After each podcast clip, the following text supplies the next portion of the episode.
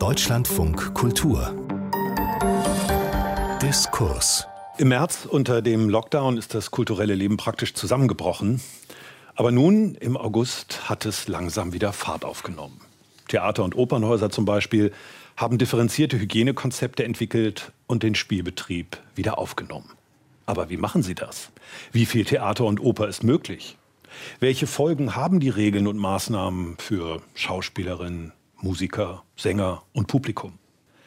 Darüber wollen wir im Kulturpolitischen Salon im Deutschen Theater Berlin, zu dem der Deutsche Bühnenverein, der Deutsche Kulturrat und Deutschlandfunk Kultur gemeinsam einladen, sprechen mit Ulrich Kuhn, dem Intendanten des Deutschen Theaters und Präsidenten des Deutschen Bühnenvereins. Schön, dass Sie da sind.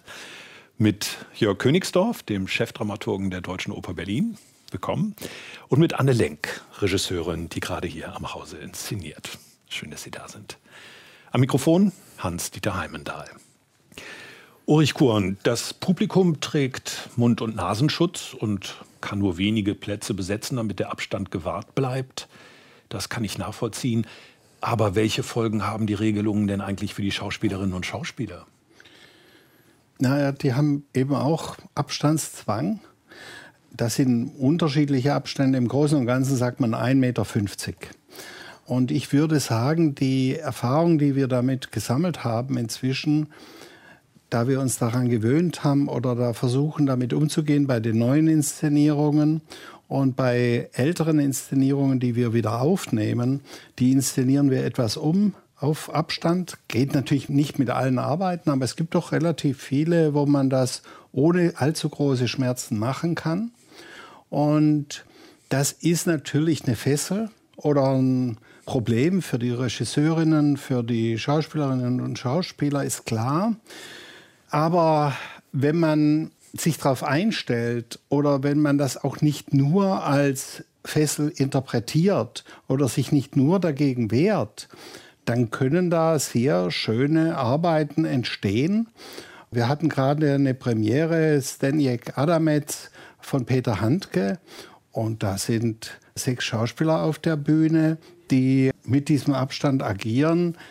Als ich aus der Probe rausging, aus der Generalprobe, hatte ich überhaupt nicht den Eindruck, die machen jetzt Abstandtheater, sondern ich hatte den Eindruck, das ist eine schöne, selbstverständliche Arbeit, die diesem Text von Peter Handke nachgeht, auf eine sehr sanfte, differenzierte Art und Weise.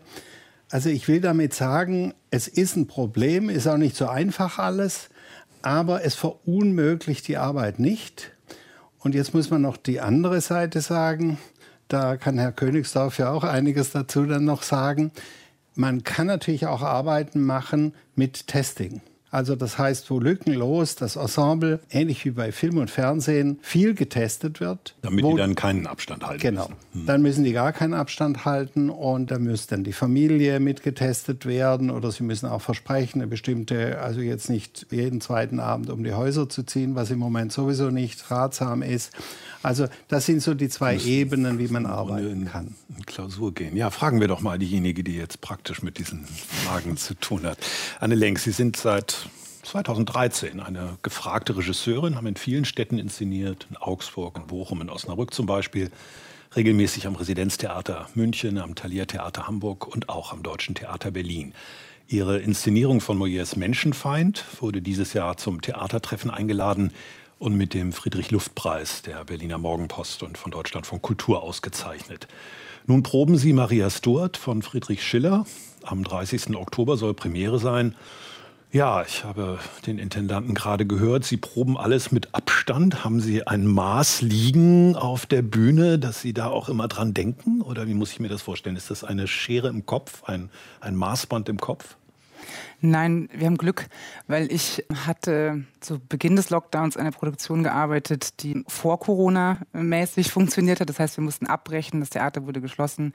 Und in dieser Zeit, also kurz nachdem diese Produktion abgebrochen wurde, habe ich angefangen, Maria Stuart zu konzipieren und wusste um die Umstände. Und deswegen haben wir das so versucht, künstlerisch zu lösen. Das heißt, ich habe gar keine großen Schwierigkeiten auf der Probe direkt, weil unser Konzept Abstand also in Einsamkeit umwandelt und in vereinzelte Individuen in diesem Hof. Und das funktioniert ganz toll. Also solange man äh, Gelegenheit hat, sich vorzubereiten, kann man da durchaus Wege finden. Und das Tolle ist natürlich, dass wir alle aus einer langen Pause kamen und äh, auch das Ensemble unfassbar äh, Freude hat zu arbeiten. Und für uns einfach gerade der Genuss, dass wir arbeiten dürfen so viel Kraft gibt, und das ist auch in meinem Beruf so das Ding, genauso wie bei SchauspielerInnen eigentlich auch, wir haben ja lösungsorientierte Berufe. Also wir sind ja immer, Sie suchen einen immer Weg. an Übersetzungen. Also finde ich einen ganz wichtigen Punkt. Ich finde selten Dinge, die man wie eins zu eins erzählt, spannend, sondern es geht ja auch immer um Übersetzungen. Und insofern ist es ein bisschen auch eine spannende Herausforderung gerade für uns alle, Nähe zu übersetzen, Liebe zu übersetzen und all diese Dinge nochmal anders, uns anders damit auseinanderzusetzen. Also das ist sehr, eigentlich sehr spannend und sehr äh, lustvoll. So, von dem, was auf der Probe stattfindet. Was aber auch, äh, ähnlich wie Uli Kohn es gerade beschrieben hat, dass man merkt, dass es so ins Privatleben aber auch schon reinschwappt, wie vorsichtig alle sind, wie lange oft sie sich überlegen, was mache ich jetzt, fahre ich meine Eltern besuchen, mache ich das nicht. Wir vereinsamen auch gerade alle ein bisschen sozial. Also die Theaterblase wird immer blasiger, weil man einfach sehr unter sich bleibt und man ist ja gut beschäftigt. Aber es ist ein bisschen, wenn das jetzt noch lange so weitergeht, dann frage ich mich, wo bleibt das Leben? Dann sind Sie wirklich so, wie Sie mit Abstand inszenieren. Ja, genau. Dem werden wir sicher gleich nochmal nachgehen, aber ich möchte gerne noch Jörg Königsdorf ansprechen, den Chefdramaturg an der Deutschen Oper Berlin. Ja, da sind die Herausforderungen noch um einiges komplexer. Geht es um Orchester, um Musiker, die normalerweise relativ dicht beieinander am Orchestergraben sitzen und natürlich um Sängerinnen und Sänger und um Chor. Wie gehen Sie damit um? Sie haben als letzte Premiere die Walküre in einer Neuproduktion herausgebracht Ende September. Wie haben Sie das gemacht? Wir haben insofern Glück gehabt bei der Stückwahl, die natürlich lange im Voraus feststand, dass die Wahlchöre von Wagner keinen Chor hat. Das ist ja eine der wenigen Opern ohne großen Opernchor. Und in den letzten Wochen hatte sich herauskristallisiert, dass das Singen eines großen Kollektivs auf der Bühne das Kernproblem für die Musiktheater ist. Natürlich ist das Orchester als Kollektiv genauso groß, aber da ist es wesentlich leichter, Lösungen zu finden durch reduzierte Besetzungen oder, wie es in diesem Fall dank eines Wagner begeisterten Ehepaars möglich war, indem man die Musiker, so wie im Übrigen ja auch die Solisten und Statisten, täglich testet. Das ist ja ein Riesenaufwand. Das ist ein Riesenaufwand gewesen, den wir finanziell aus eigener Kraft vermutlich auch gar nicht hätten stemmen können. Aber ein Beispiel, wo Mäzene, wo Menschen, die für Kunst begeistert sind, privat einfach Geld zuschießen und so Kunst ermöglichen. Haben Sie, was jetzt die Art und Weise des Umgehens mit dem Stück auf der Bühne anbelangt, etwas verändern müssen? Also wirkt sich das Abstandsgebot aus und versuchen Sie dann auch, naja, ich meine, ein Duett auf Distanz ist ja geradezu zwingend. Ähm, ist das eine Inszenierung, der man anmerkt, dass sie in diesem Jahr entstanden ist? Der Wahlchöre merkt man das hoffentlich an, dass sie in diesem Jahr entstanden ist, weil es eine aktuelle, frische Produktion ist. Sie hat aber keinerlei Bezug zu Corona und ich habe das Gefühl, dass das Publikum gerade das genossen hat. Als wir den Vorverkauf starteten, gab es eine Schlange rund ums Haus. Die Karten für alle Vorstellungen waren ja in einer halben Stunde vergriffen. Das das hat mich fasziniert. Das erinnert so an diese Abende, wo Pavarotti sang in den 70er Jahren oder Domingo und sich dann Schlangen von Fans gebildet haben. Das war für uns aber auch ein Zeichen, ja, die Leute wollen was von uns, die brauchen uns, die haben darauf gewartet, dass wir ihnen etwas bieten. Im Alltag jenseits der Wahlchöre kann man, glaube ich, als Leitsatz festmachen, dass es das, was normalerweise das Repertoire ist, also Stücke, die man dann mal für ein, zwei, drei Vorstellungen hochholt, ein bisschen aufpoliert und zeigt, nicht mehr gibt, weil man alles, was man hat, neu angucken muss und sich fragen muss, wie spielen wir es A überhaupt und wenn, dann wie. Das ist eine Herausforderung, das ist in manchen Fällen aber auch eine Chance. Mhm. Das gilt ja fürs Schauspiel in gewisser Weise genauso. Gibt es Stücke, die Sie gerne wieder aufgenommen hätten, die Sie nicht aufnehmen können, weil sie mit Abstand nicht zu realisieren sind? Ja, ja, da sind schmerzhafte Erfahrungen. Decamerone haben wir ja ganz kurz vor dem Lockdown äh, Premiere gehabt. Das ist eine Koproduktion mit dem Gogol Center in Moskau. Da spielen auch russische Kolleginnen und Kollegen mit. Kirill Serebrennikov hat das inszeniert. Es war eigentlich ein Wunder, dass wir überhaupt noch die Premiere hatten. Wir haben es dann dreimal gespielt und dann war Schluss. Und das ist nun eine Arbeit, also die können wir aus vielen Gründen nicht spielen, weil die Kollegen gar nicht mehr rauskommen oder nicht verlässlich zu uns kommen können, aber eben auch, weil die auf Nähe basiert. Da sind aber auch die Testings dann sehr schwierig. Wir haben eine andere Arbeit, Psychose, von Rasche inszeniert, äh, Sarah Kane. Und das ist eine ganz kräftige, also chormäßig. Das ist zwar jetzt kein direkter Chor, aber das sind acht Akteurinnen, Akteure, plus Musiker. Und das ist so kräftig, wo die Aerosole, da fliegen die in der Luft rum, dass es nur so kracht. Also da kann man gar nicht drüber nachdenken. Ist aber auch, wird von der Technik sehr differenziert begleitet. Da sind Techniker unter der Bühne. Also da haben wir lange drüber nachgedacht. Das wollten wir jetzt im Januar machen und haben gesagt, nee, da müssen wir jetzt noch mal warten. Also man könnte das auch, man bräuchte aber so eine weiträumige Vorbereitung, dass man das im Moment nicht schafft. Andererseits gibt es dann so luftige Inszenierungen, schöne, starke Abende wie Gift, äh, zwei Personenstück, Dagmar Manzel und Uli Mattes. Da haben wir nur ein paar kleine Änderungen gemacht, haben es gut hingekriegt. Dann gibt es aber auch Stücke, die komplizierter sind, die wir trotzdem Ode von Melle, äh, die wir jetzt trotzdem hingebracht haben. Also es ist auch wichtig, aber da würde ich, muss ich mir selber ins Wort fallen, äh, weil jedes Haus das anders macht. Und ich glaube, die Wege, man sollte jetzt nicht sagen, also unser Weg ist jetzt so der Königsweg. Die Schaubühne hat zwei Monodramen, also jetzt in diesem Monat. Und da spielen sie mal das eine, mal das andere. Sind starke Setzungen. Und das ist natürlich auch ein Weg. Da hat man Ursina Lardi auf der Bühne oder man hat im anderen Stück den Lars Eidinger auf der Bühne. Das ist auch eine Möglichkeit. Wir setzen jetzt mehr darauf, so praktisch ein Repertoire wieder hinzukriegen mit unseren 40 Schauspielerinnen und Schauspielern, die auch wieder auf die Bühne zu holen. Anne hat das ja ganz gut beschrieben. Es ist schon eine große Sehnsucht, wieder zu spielen, wieder zusammen zu sein und auch fürs Publikum vorzukommen. Das Publikum würde ich so ähnlich beschreiben wie Sie. Das Publikum kommt auch. Es gibt allerdings sicher naja, gegriffen mal 20, 30 Prozent, die sagen, ich warte mal ab. Also es ist nicht so, dass alle da reinströmen, aber zwei Drittel, glaube ich, haben schon die, auch die Sehnsucht nach uns und zwar nach dem analogen Theater. Es ist ja auch viel Digitales passiert, was ganz schön war. Ja, und eben, was ich sagte, jedes Theater sucht sich so einen anderen Weg. Manche haben fünf Inszenierungen hintereinander weg, weil ja auch so ein Stau entstand da eben zwischen März und Sommer.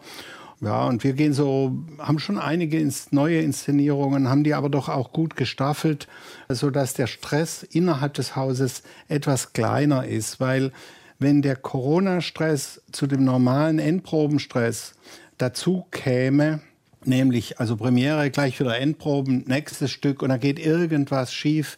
Also das wäre nicht gut. Und das kann man, glaube ich, generell sagen. Nicht nur die Gesellschaft als Ganzes ist nervöser und gereizter geworden, sondern natürlich auch das Arbeitsumfeld. Wir sind alle unter einem enormen Druck und versuchen das dann auszugleichen, indem wir uns dessen bewusst sind, dass wir unter Druck sind. Da kann man ja auch was dagegen tun.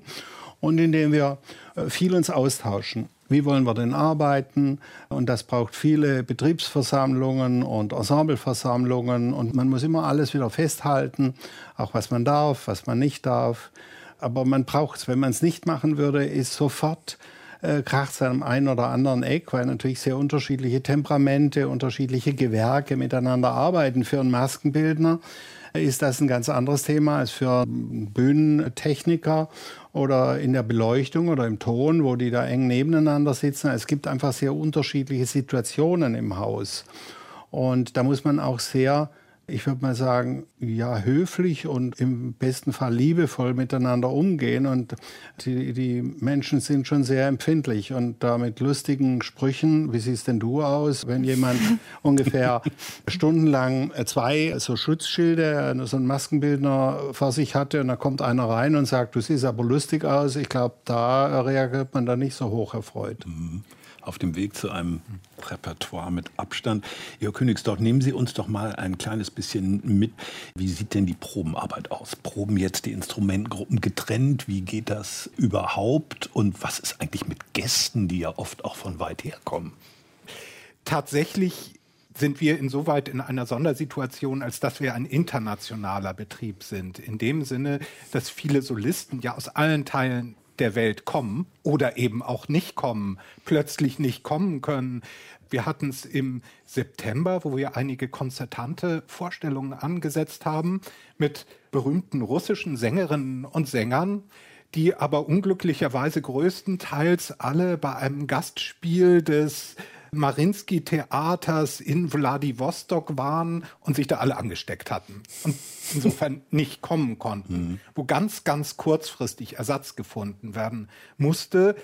Und diesen Ersatz zu finden, ist natürlich in einem Bereich, wo man sagt, es gibt jetzt vielleicht sechs, sieben Sängerinnen auf der Welt, die AIDA, die Titelpartie auf dem Niveau singen, das wir unserem Publikum präsentieren wollen nicht einfach. Und unser Betriebsbüro, das diese Sänger zusammensucht, aus allen Erdteilen ist jetzt tatsächlich mehr und mehr natürlich mit diesen Regelungen beschäftigt, zu sagen, wer darf wann woher kommen. Jetzt war letzte Woche an der Skala ein Corona-Hotspot, dass sich einige Sänger infiziert haben, von denen einer dann eigentlich jetzt heute bei uns auf der Bühne stehen sollte, der dann aber in Quarantäne musste. Ähm, das nur Ist das eine Beispiel. Sternstunde für das Ensemble oder wie lösen Sie dieses Problem? Wir haben zum Glück ein großes Ensemble und konnten ja schon im Juni unser Rheingold Open Air mit unserem Ensemble realisieren, was auch ursprünglich so geplant war. Aber natürlich ist es so, dass die Sänger und Sängerinnen, die diese Partien vielleicht sonst als Cover begleiten, um einzuspringen, wenn jemand krank wird, dann jetzt die Chance haben, auf der Bühne zu stehen. Gerade heute eben der Scarpia in Tosca ist ja nun neben der Titelpartie die wichtigste. Das ist ein Sänger aus unserem Ensemble, weil eben derjenige, der aus der Skala kommen sollte, jetzt nicht kommen kann. Kann auch eine Chance sein, zumindest für den Einzelnen, ja. Wie geht es denn mit dem Orchester? Sagen Sie doch dazu mal ein paar Sätze. Haben Sie das reduziert? Spielen Sie in kleinerer Besetzung? Letztlich entscheiden wir von Vorstellung zu Vorstellung, was der optimale Weg ist, ein Stück zu präsentieren. Es gibt ja Opern mit sehr großer Besetzung, also die Opern von Wagner oder Puccini, Richard Strauss. Da kann man den Orchesterapparat nicht wirklich so reduzieren, dass er unter Abstandsbedingungen in einen Orchestergraben passt. Bei uns sind das so 38, 40 MusikerInnen, die bei Wahrung des richtigen Abstands hineinpassen. Das heißt, wir können ein Stück wie Rossinis Barbier von Sevilla zum Beispiel anbieten, ohne dass ein substanzieller Verlust entsteht. Da gibt es vielleicht ein, zwei erste Geigen oder zweite Geigen weniger, aber die Substanz bleibt komplett gewahrt und das heißt auch das Klangerlebnis als solches bleibt gewahrt. Das ist, wie gesagt, bei den großen richtig großen Stücken nicht möglich. Da muss man sich überlegen, wenn man sie spielt, muss man das Orchester testen oder man muss das Orchester auf die Bühne stellen. Da passen dann natürlich mehr hin, aber dann kann man es nur konzertant machen. Und das wägen wir in jedem Einzelfall ab. Mhm. Aber die Sehnsucht der Orchester zu spielen ist ähnlich groß wie bei den Schauspielerinnen und Schauspielern. Und das finde ich auch nochmal wichtiger als Beobachtung, weil man ja oft sagt, die Kollektive sind etwas komplizierter oder zurückhaltender oder manchmal auch sperriger, weil die sagen jetzt äh, eins nach dem anderen und so. Und äh, alles, was ich höre, ticken dann doch alle KünstlerInnen ähnlich, nämlich wir wollen unsere Kunst ausüben. Ne? Und ich würde nicht nur sagen, dass es eine Sehnsucht ist, es ist sogar ein physisches Erfordernis, zumindest mhm. bei Sängern und Instrumentalistinnen. Die müssen einfach singen und spielen, um ihre Fähigkeiten nicht zu verlernen. Das ist ja wie Gewichtheber oder Hürdenläuferin oder so. Den kann man ja auch nicht sagen, ihr dürft jetzt ein Jahr lang nichts machen. Dann würden die ja ihre Fähigkeit des Hochleistungssports, was Kunst ja immer zu einem Aspekt auch ist, verlieren. Insofern sind wir als Häuser auch den Künstlern und Künstlerinnen gegenüber verpflichtet. So sehe ich es zumindest. Mhm. Gibt es da, äh, vielleicht eine etwas komische Frage, aber gibt es da längere Anläufe, weil beispielsweise Orchester, die nicht so gemeinsam haben proben können, ein bisschen an dieser Hochleistungsfähigkeit eingebüßt haben? Oder bei Chören, die nicht gemeinsam haben proben können? Brauchen die jetzt länger, bis sie wieder an der Stelle sind, wo sie vorher waren? Für unseren Chor kann ich es insofern noch nicht beurteilen, als dass der erste Auftritt, das Verdi-Requiem, erst im kommenden Monat stattfindet. Beim Orchester würde ich es so sagen, dass sich das dadurch die Waage gehalten hat, dass einerseits die Motivation, das kam hier ja auch schon als Thema auch immens stark war, der Wille zu spielen. Andererseits aufgrund der Corona-Regeln aber auch Festbesetzungen nötig waren. Das heißt, anders als sonst in einem Repertoirehaus, wo vielleicht in der Probe am einen Tag ein Musiker sitzt und am nächsten Tag jemand anders an der gleichen Stelle, sind immer die gleichen Musiker, Musikerinnen bei jeder Probe und bei jeder Aufführung. Das hatte bei der Wahlküre die Folge, dass die sich ganz anders aufeinander einspielen, aufeinander hören konnten. Und das führt dann zu einem Musizieren von ganz besonderer Qualität. Wir sprechen über Maskenkultur, wie Theater und Oper den Spielbetrieb unter Corona-Bedingungen wieder aufnehmen.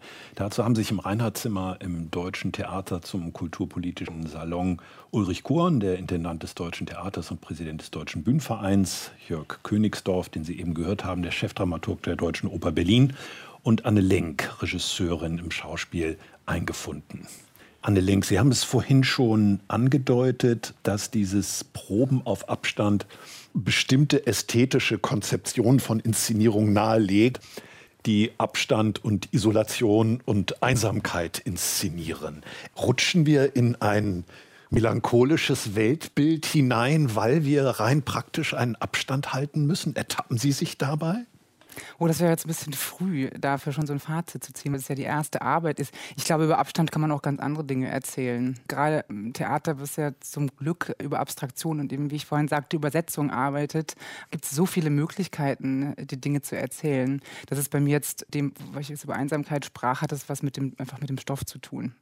Aber äh, natürlich wird es eine Ästhetik oder wird es auch eine ganze Generation, denke ich, gerade bei jungen KünstlerInnen, also Schauspielstudierende, das wird die schon prägen. Wenn man jetzt anfängt, sich damit zu beschäftigen und erstmal ganz andere Bedingungen hat, bin ich schon gespannt, wie sich das entwickelt. Ich kann mir vorstellen, dass da auch Ver neue Sachen wir doch mal so eine, so eine Phänomenologie. Also so richtiges Berserker-Theater ist schwierig im Moment und große Intimität, also von sowohl, sagen wir mal, Liebesbedingungen bedingter Nähe als auch vielleicht auseinandersetzungsbedingter Nähe kann man ja gar nicht auf die Bühne bringen. Das ist doch ein großer Verlust, oder nicht? Ach, ich weiß es nicht. Also ich denke mal, klar, wenn es jetzt zwei Jahre so geht, ähm, aber es gibt ja zum Glück so viele unterschiedliche Regie-Teams, die arbeiten und alle werden andere Geschichten erzählen und andere Lösungen finden. Also mir geht es jetzt auch so auf der Probe, das muss ich schon zugeben, dass ich hin und wieder denke, ach, das wäre schön, wenn die sich da umarmen könnten. Aber das sind dann wirklich auch ganz neue Punkte. Also dass sich dann wirklich zwei Leute umarmen, bei denen man es nie erwartet hätte, dass sie es tun. Ne? Es sind dann nicht die, gut, ich kann ein Liebespaar auch ohne Nähe, physische Nähe erzählen, aber zwei ähm, Antagonisten, die sich in den Arm nehmen oder die sich irgendwie näher kommen, das kann dann wieder irgendwie interessant sein. Und da fällt es mir auf. Aber ich glaube, uns wird da viel einfallen.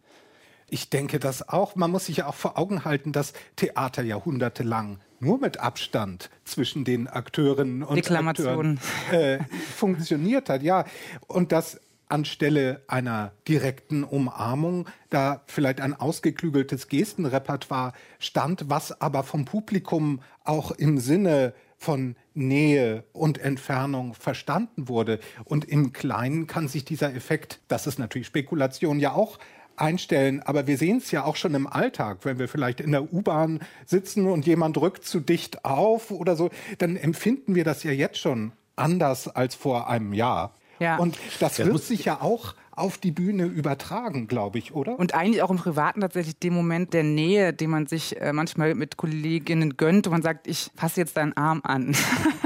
und dann ist es einmal, man, so, das sind so ganz bewusste und besondere Momente. Und die werden dann größer. Also das Kleine Fest. wird groß und ja. ähm, offensichtlich haben wir drei jetzt eher auch die Tendenz zu sagen, dass wir die Probleme als Herausforderung begreifen mhm. und äh, dass wir also jetzt nicht sagen, jetzt geht das alles nicht mehr, sondern dass, dass wir im Grunde auch in dem Widerstand einen Reiz empfinden. Und Sie haben es ja gesagt, es gibt auch in Japan Theaterformen, die machen über seit Jahrtausenden Kabuki, No-Theater und so weiter.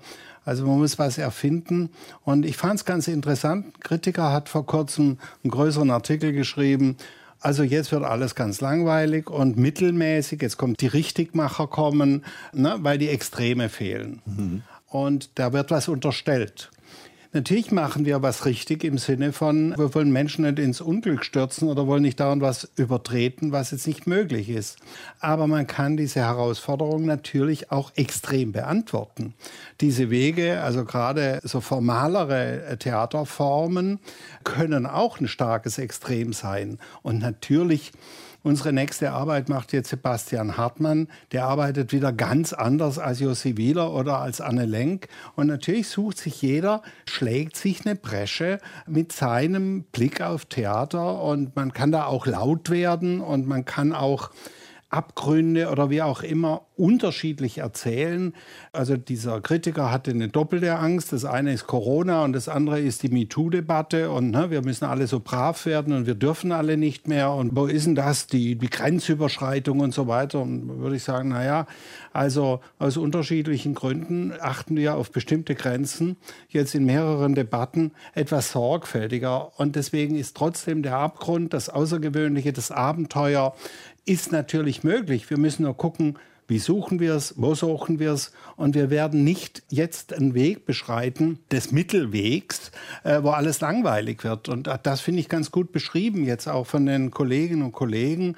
Es geht nicht darum, ähm, irgendwie langweiliges Theater zu machen, aber halt eine Energie aus dem zu entwickeln, dass wir was spielen wollen. Alle, ne, die da sind. Und dass wir trotzdem Respekt äh, vor diesem Virus haben und nicht irgendwie sagen, jetzt schlagen wir mal alles in den Wind und dann wird tolles Theater sein, äh, sondern das kann man auch trotz des trotz dieses Vorgangs. Weil Widerstände ja auch oft am Theater ganz wichtig sind. Also ich meine nicht Widerstände äh, wie quasi äh, Verhinderungen, aber dass man, man setzt sich ja künstlich. Also ich habe ganz oft, ich suche mal, ich immer brauche immer in Bühnen auch Widerstände, also in meinem Bühnenbild. Also man braucht eine Reibung, man braucht auch etwas, an dem man sich abarbeiten kann. Und das ist im Grunde, deswegen, das meine ich, das ist ja schon ein bisschen unser Alltag.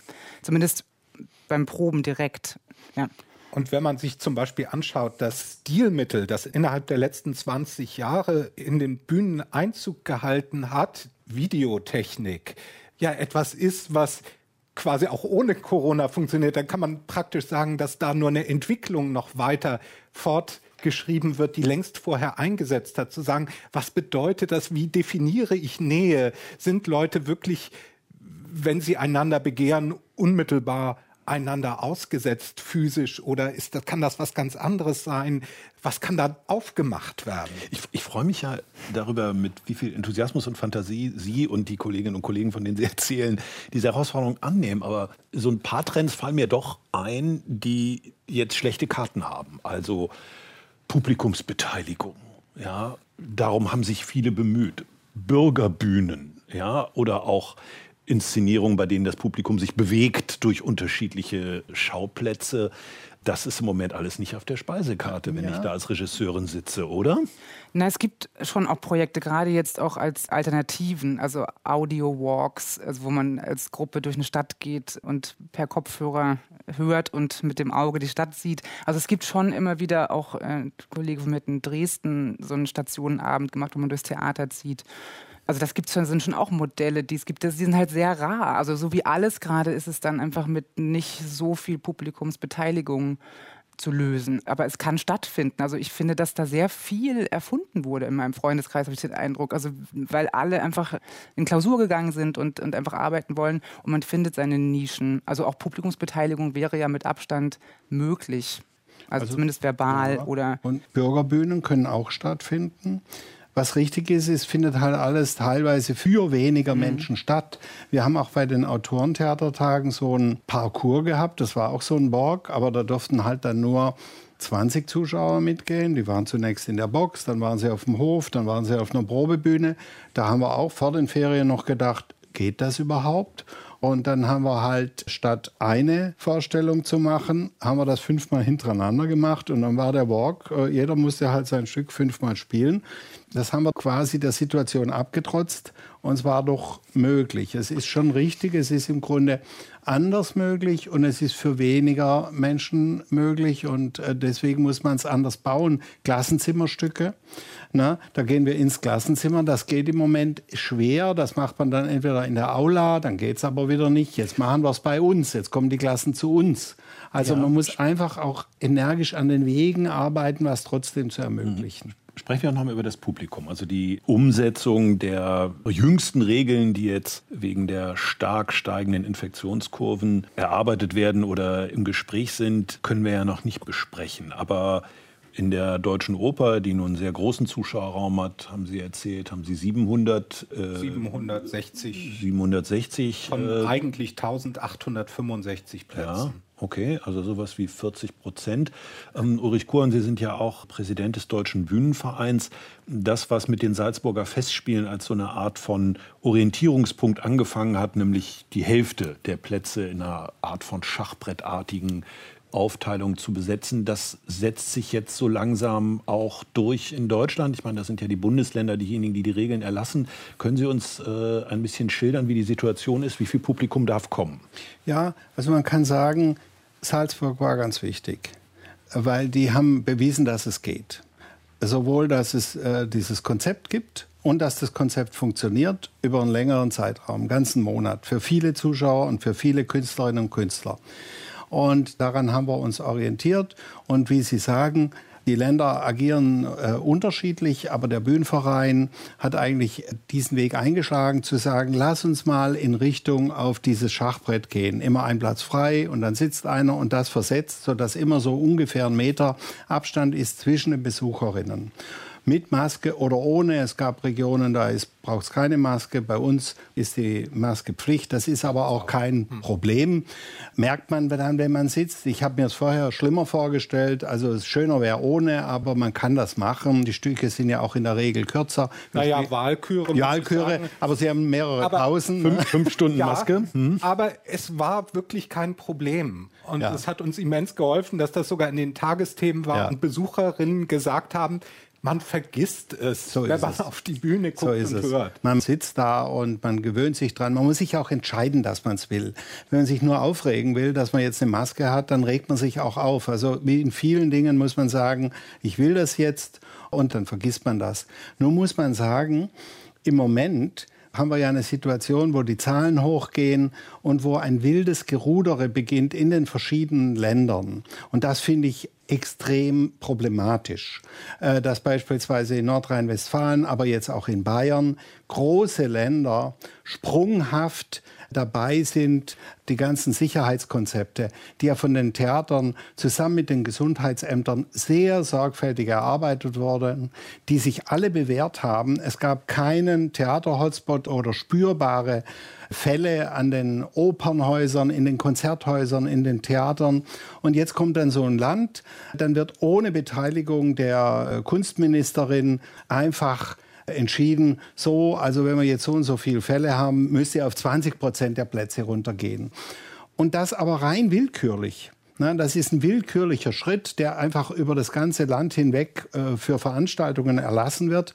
Und es wäre so leicht zu sagen, da wo es diese Hygienekonzepte gibt, da dürfen die das machen. In Berlin muss man wirklich sagen, dankenswerterweise, das war auch ein zögerlicher Weg vorher, aber jetzt, wo wir ihn gegangen sind, gibt es eine hohe Verlässlichkeit der Politik. Und das ist einfach Gold wert, dass man miteinander redet und dass man natürlich sich auch streitet. Manchmal will man was anderes, aber dann eine Verlässlichkeit hat. Herr Königsdorf. Ich kann das nur unterstützen, weil die Beschränkungen durch Corona sind eine Sache damit, das wurde vielleicht auch im Gespräch klar, kann man kreativ umgehen.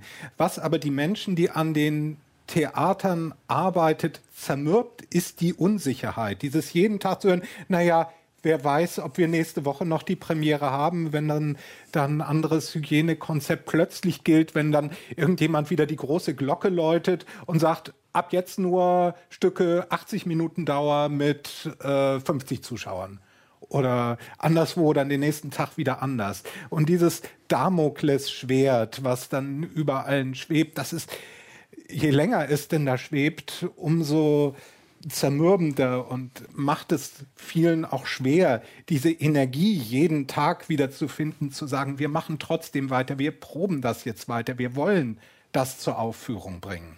Na, man wird das Damoklesschwert nicht wegkriegen. Ne? Also wir müssen es ja lernen, äh, praktisch mit dem Virus. Das wurde uns sehr früh gesagt, ihr müsst lernen, mit dem zu leben. Dann dachte ich, ja, wie soll man denn das lernen? Und ich würde aber sagen, natürlich gehen wir so einen Weg. Und das Entscheidende ist aber, dass Politik, ich würde auch sagen Besucherinnen und Besucher und wir, die Akteure, dass wir in so ein, na, in eine Loyalität zueinander uns verhalten und dass auch eine gewisse Verlässlichkeit von Entscheidungswegen passiert. Und ich meine, Nordrhein-Westfalen, die haben auch damals von einem Tag auf den anderen gesagt, macht die Häuser wieder voll. Also das war auch so was Sprunghaftes in die andere Richtung, wo man sagte, ja, das kann ich gar nicht von einem Tag auf den anderen und ich muss doch, ich muss doch einen Weg gehen. Ich brauche ein Konzept. Jetzt wieder umgekehrt. Und da merkt man große Unterschiede in diesem föderalen System. Und das irritiert natürlich. Ich finde, es gibt Unterschiede, die kann man akzeptieren, dass natürlich ein Land wie Mecklenburg-Vorpommern bei bestimmten Dingen anders agiert, weil sie sagen, wir haben wenig, also wir haben viel Fläche und wenig Bewohnerinnen. Also es gibt Unterschiede, die liegen in der Natur der Sache, in der unterschiedlichen Gelagertheit der Länder. Aber diese Ballungsräume, wie zum Beispiel München oder eben Nordrhein-Westfalen, da der ganze Ruhrgebiet oder dann in Berlin, da gibt es schon eher Ähnlichkeiten. Und da würde man sich schon mehr ja, Schulterschluss zwischen den Politikern, aber auch Kultur und Politik wünschen. Und eine größere Kraft mancher Kulturpolitikerinnen und Kulturpolitiker in den Ländern. Das ist einfach auch ein Problem. Verlässlichkeit spielt eine große Rolle, natürlich auch deshalb, weil Sie ja alle lange Anlauf nehmen, bevor Sie eine Produktion auf die Bühne bringen. Mich interessiert immer noch, wie sich ästhetisch diese Arbeit mit diesen Rahmenbedingungen auswirkt. Sie haben alle drei zu tun mit dem Zusammenstellen von Repertoire, mit Auswahl von Stücken. Gibt es Stücke, Anne Lenk, die Ihnen einfallen bei der Probenarbeit, die gerade jetzt das aufnehmen, was unter Abstandsbedingungen vielleicht besonders relevant ist? Oder auch Herr Kuhn, Herr Königsdorf, wirkt sich das aus auf die Stoffauswahl?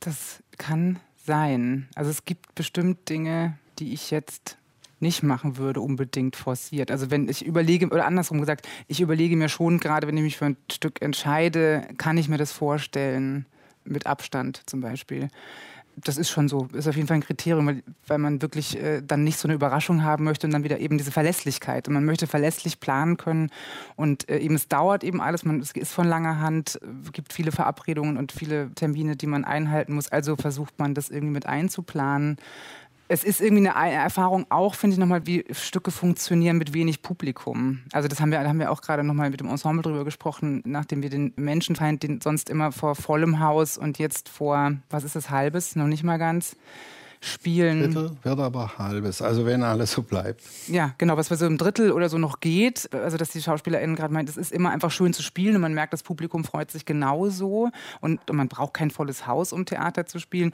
Wenn ich aber dann höre, dass nur noch 50 Leute reinkommen, dann wäre das bestimmt auch was, was natürlich die Stückwahl verändern wird. Oder man fragt sich auch, welche Kraft braucht man, die aus dem Zuschauerraum kommt, ähm, auf der Bühne. Also das ist ja ein Spiel miteinander und insofern wird sowas natürlich auch uns beeinflussen. Also das definitiv. Also wenn es dann so wenig Leute sind an so einem großen Haus, dann wird das irgendwann tatsächlich künstlerisch wirklich ein Berg, über den man da drüber muss. Ähm Oder mal weg von den Bedingungen. Haben Sie das Gefühl, dass das Publikum andere Bedürfnisse hat als sonst? Wählen Sie andere Dinge aus, Jörg Königsdorf? Also ich habe das Gefühl, dass das Publikum die großen Themen sucht. Mhm. Komödien oder so sind, das ist vielleicht jetzt nicht so die Zeit. Man könnte ja sagen, na, vielleicht wollen die Leute einfach recht, ne?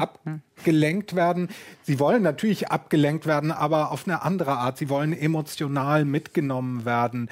Sie wollen vor allem äh, wollen sie, glaube ich, diese ganzen Beschränkungen vergessen, wenn sie auf die Bühne kommen. Deswegen war es uns und ich glaube, am deutschen Theater ist es genauso immer wichtig zu sagen, dass sind keine Corona-Versionen. Wir spielen jetzt nicht mit diesem Element der Maske oder so, sondern wir machen richtig Theater. Natürlich, wenn der Abstand gewahrt ist, dann ist das ein künstlerisches Zeichen, aber es ist nichts, wo man als Publikum denkt, aha, das machen die jetzt wegen Corona, sondern ein Abend soll einen doch begeistern und man soll genau das vergessen. Und da merken wir, da, da ist ein immenses Bedürfnis. Also ich würde auch das Stichwort große Themen aufgreifen wollen, weil das, glaube ich, auch die Zuschauer und die KünstlerInnen, die wissen, es geht um alles im Moment. Das muss man ja schon sagen wenn man krank wird. Wobei wir auch vor Corona krank wurden. Wir haben Menschen verloren, wir waren selber krank und so weiter. Aber Jetzt betrifft es alle, die Gesellschaft als Ganzes. Und wir haben vor kurzem die Autorentheatertage gehabt mit so zehn Aufträgen für Kurzstücke. Und das war interessant, dass es fast in allen Stücken schon elementar um Weltschöpfung, Weltrettung, natürlich im Rahmen von Tod. bestimmten mhm. Konstellationen mhm. ging und nicht um, wie fühle ich mich mit 24, äh, was weiß ich. Also das sind ja auch alles wichtige Themen, ne? also Adoleszenz und dann auch, wie wird man älter, welche Krisen hat man. Aber so die Nabelschau zum Beispiel ist völlig weg. Und es geht schon um die Frage, wie eine Gesellschaft als Ganzes, wie eine Welt, wie geht es einer Welt als Ganzes? Und das ist halt ja, wie bei Camus Roman Die Pest oder Decamerone ja auch. Die fliehen ja auch aufs Land äh, und erzählen sich Geschichten, weil in der Stadt wütet die Pest. Und das ist schon ein Eingriff, der alle betrifft. Und was heißt das? Also man spürt auch übrigens ja, wie wahnsinnig verbunden man miteinander ist. Und bestimmte Dinge treten auch zurück, merke ich. Also dass die AfD im Moment gerade weniger Erfolg hat, äh, hat auch was damit zu tun, dass wir als Welt ein Problem haben und wir auch merken, wie wir als Menschen miteinander verbunden sind. Das heißt nicht, dass wir plötzlich alle besser miteinander auskommen. Das ist auch nicht der Fall. Die einen sind noch empfindlicher, noch giftiger, die anderen sind noch geduldiger oder wie auch immer. Also es, es gibt eigentlich alles. Der Mensch ändert sich nicht so, dass er plötzlich zum heiligen Wesen wird. Ne, das glaube ich nicht. Aber die Verbundenheit, die spüren, glaube ich, alle. Und die Abhängigkeit von irgendeiner Art von Nähe, von Austausch, äh, von Gemeinsamkeit, solange man die so fraglos hatte, ja, ist ja klar, dass wie mit dem Reisen. Wenn ich jeden dritten Tag überlegen kann, wo fahre ich hin, steige ich in den Flieger, fahre ich halt aus gewissen Gründen, Klima und so weiter mit dem Zug, aber ich kann's. Äh, jetzt wird halt alles wertvoller. Und so wird natürlich auch jede Begegnung wertvoller. Und dann ist halt ein, ja, eine Berührung vom Arm kriegt plötzlich eine andere Bedeutung, wo man dauernd sich vorher umarmt und Nähe war überhaupt kein Problem. Theater sind äh, Bereiche in Opernhäusern natürlich genauso, in denen sehr viele unterschiedliche Menschen aus unterschiedlichen Hintergründen zusammenarbeiten und viele von denen arbeiten auf Honorarbasis und arbeiten frei. Wenn wir nachdenken darüber, wie ihre Häuser arbeiten in dieser Krise, dann äh, spielt auch das eine Rolle. Anne Lenk, Sie sind selbst freie Regisseurin. Ich nehme mal an, Sie haben einen, oder ich unterstelle jetzt einfach, dass Sie einen scharfen Blick dafür haben. Was nehmen Sie wahr in Ihrem Bekanntenkreis? Wie kommen Kolleginnen und Kollegen über die Runden? Da ist eine ganze Serie von Aufträgen weggefallen oder im besten Falle verschoben, ändert aber ja zunächst mal nichts an dem Mangel an Einkünften. Wie geht es denen? Mir ist aufgefallen, dass es vielen Jungen, also Regie-Nachwuchs äh, auf der Theaterseite zumindest, dass da sehr viel weggebrochen ist, das Theater oft auf renommierte, also ist ein Spielplan umgestellt wurde und meistens sind da die Jungen weggefallen und man hat eher auf die renommierten Kolleginnen gesetzt. Da habe ich einiges mitbekommen, was ich extrem bedauerlich und irgendwie auch besorgniserregend finde, dass man gerade irgendwie im Aufbruch war und dann greift man wieder so auf Altes zurück. Das finde ich ein bisschen so eine Gefahr da drin, dass die Unsicherheit äh, uns wieder so auf alte Pfade bringt. Äh, vor allem bei Filmschauspielerinnen habe ich neulich mit einer Kollegin telefoniert, die meint, sie hat was zur Seite gelegt, äh, was jetzt komplett weg ist. Sie hat irgendwie schon angefangen, einen Nebenjob zu arbeiten und dachte gerade, jetzt muss sie umschulen und jetzt hat sie aber wieder angefangen zu drehen und ist wieder ganz glücklich. Aber es hat schon sehr viel wirklich an Grenzen gebracht. Also an, ich muss diese eine Wohnung aufgeben, ich muss also Umzüge und MusikerInnen auch sehr, sehr schwierig, habe ich auch viel mitbekommen. Und ich bin auch froh jetzt immer, wenn ich mitbekomme, dass wieder Ensembles vergrößert werden oder so, weil das wirklich eine Zeit lang im Freundeskreis sehr, sehr viel Angst gab, wie geht das weiter und werden die Theaterensembles auch kleiner. Und immer bin ich, äh, kriege ich gerade mit, wie dann doch wieder gesucht wird und Vorsprechen äh, veranstaltet werden, was sehr erfreulich ist, dass man merkt, irgendwie es geht doch wieder weiter. Und es wurden auch viele Drehs nachgeholt, die ausgefallen sind. Da gab es dann plötzlich eher noch mehr Nachfragen dann eine Zeit lang, weil alles parallel gedreht wurde und die SchauspielerInnen aus meinem Freundeskreis plötzlich viel mehr Angebote hatten als sonst. Okay, Fernsehen Film produzieren ja. weiter oder wieder. Herr Königsdorf, wie ist es äh, bei den vielen Freien, die rund um die Oper im Einsatz sind? Haben Sie als Haus die unterstützen können oder ist auch Ihre finanzielle Situation so ungewiss, dass Sie da gar keinen Spielraum hatten? Ich bin sehr froh, dass unsere Geschäftsführung auch gleich so reagiert hat, dass sie gesagt hat, wir müssen auch für die in Anführungsstrichen kleinen, also unsere Statistinnen und Statisten zum Beispiel in dem Ausmaß sorgen, wie es möglich ist, also denen noch Ausfallhonorare zahlen. Aber das ist klar, das kann man über drei Monate vielleicht machen, aber dann, dann sind die finanziellen Mittel erschöpft. Und das ist auch was, weshalb wir noch zusätzlich verpflichtet sind zu spielen, um die Leute auch wieder zu beschäftigen, um ihnen auch wieder Einkommen zu geben, soweit es irgendwie möglich ist. Was die großen Solisten angeht, die ja oft auch hohe Honorare haben, äh, da haben sich die Häuser untereinander geeinigt, dass es Ausfallhonorare gibt. Aber auch da, für die gilt natürlich umso mehr, dass sie auch irgendwie singen müssen, nicht nur wollen, sondern auch müssen. Das heißt, die tun eigentlich auch alles, wenn man ihnen sagt, selbst wenn ihr jetzt nur die Hälfte der Gage kriegt, sie kommen. Wenn es irgendwie geht, kommen sie. Aber das ist natürlich auch ein Punkt, dadurch, dass wir nur weniger als 50 Prozent Publikum haben, haben wir ja auch viel weniger Abendeinnahmen. Das heißt, Spielen kostet. Und da sind wir auch ja auf die Unterstützung der Politik angewiesen. Ja, und die hat auch sehr unterschiedlich reagiert. Also was Sie jetzt für die Deutsche Oper gesagt haben, ist deutschlandweit sehr, sehr unterschiedlich. Also wie geht man mit den Gästen um? Ich finde ja Deckelungen, also dass man nicht sagt, immer die volle Gage, das finde ich völlig okay. Ne? Bei bestimmten Gagenhöhen kann man sagen, nee, das können wir jetzt nicht leisten. Aber dass man überhaupt das als Verpflichtung empfindet, über einen Ausfall Honorar reden zu müssen und sich nicht auf höhere Gewalt rausredet, das finde ich ganz, ganz wichtig. Und da gab es ja unterschiedliche Kurse, sowohl in den Häusern, aber vor allem auch wiederum die Politik in den Ländern. Da gab es unterschiedliche Ansagen. Und ich finde das sehr, sehr wichtig, sich nicht auseinanderdividieren zu lassen, weil man kann ganz grundsätzlich sagen, das gesellschaftliche System hier, auch das gewerkschaftliche und so weiter in Deutschland, hat zur Folge, wer drin ist, ist sehr geschützt, wer draußen ist, ist gar nicht geschützt. Also natürlich kann man sagen, da gibt es schon auch Mittel und so weiter, aber trotzdem, der Schutz derer, die einen Job haben, so wie der Schutz derer, die eine Wohnung haben, aber wer sucht, der ist ziemlich ausgesetzt. Und deswegen finde ich es doppelt wichtig, dass wir unseren Gästen uns verpflichtet fühlen. Wie Sie ja richtig sagen, geht das jetzt nicht endlos. Man kann natürlich nicht einfach, äh, wenn man keine Vorstellung geplant hat, jetzt im Oktober oder November einfach so ein Ausfallhonorar zahlen. Das bezieht sich ja immer auf geplante Vorstellungen. Das haben wir im März, April, Mai, Juni gemacht oder haben viele gemacht. Und jetzt wird es natürlich trotzdem enger. Deswegen ist es ja auch wichtig, weiterzuspielen.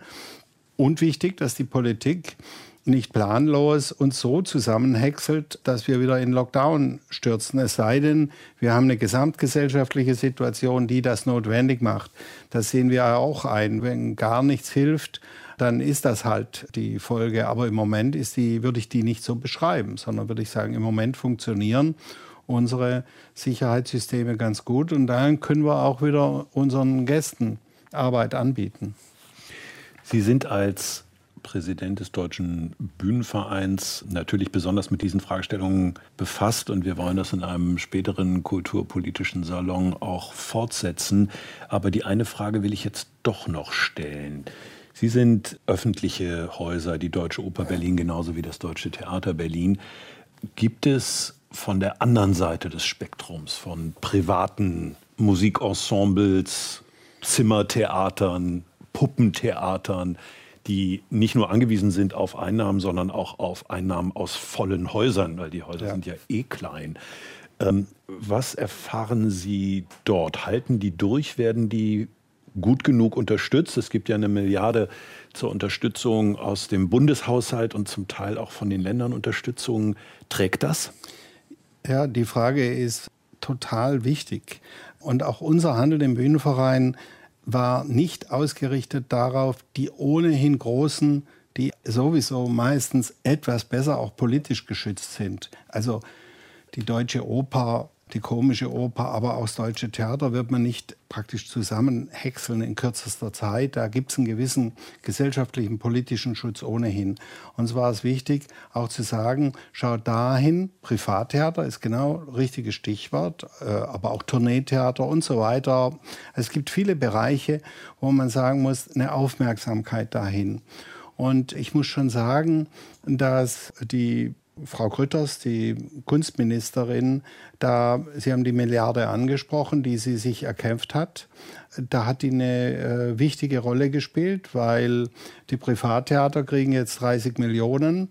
Äh, die sind noch nicht verteilt und die Anträge sind wieder schwierig, wie das halt immer so ist. Es gibt auch Haushälter, die Probleme machen und trotzdem, das ist jetzt auf dem Weg und das hilft natürlich den Privattheatern, die natürlich, weil sie auf die Annahmen, die haben halt 80 Prozent Einnahmen oder 90 Prozent. Bei uns ist es umgekehrt. Wir sind halt viel gestärkter durch den öffentlichen Auftrag. Also da haben wir auch drum gekämpft und das gibt es jetzt. Wie weit die natürlich überleben können, das ist nochmal eine ganz andere Frage. Vor allem jetzt, wenn wieder die Zuschauerzahlen verringert werden, weil die brauchen die 50 Prozent noch viel mehr als äh, die großen Häuser. Und wer es natürlich auch ganz dringend braucht, sind die Kinder- und Jugendtheater. Wer einmal in so einem Theater war, weiß, dass da ja meist alle ganz dicht zusammensitzen. Also das ist nicht so eine komfortable Situation wie in einem großen Staatstheater. Und darüber hinaus sind die ja von den Schulen abhängig. Das heißt, die Hälfte des Publikums sind oft Schulklassen, Kitagruppen. Wenn deren Leiterinnen und Leiter verunsichert sind und sagen, ey, was ja in gewisser Weise nachvollziehbar ist. Wir wollen erstmal den Schulbetrieb sichern, aber es kommt niemand raus, irgendwo anders hin für Exkursionen. Dann haben die ein riesiges Problem.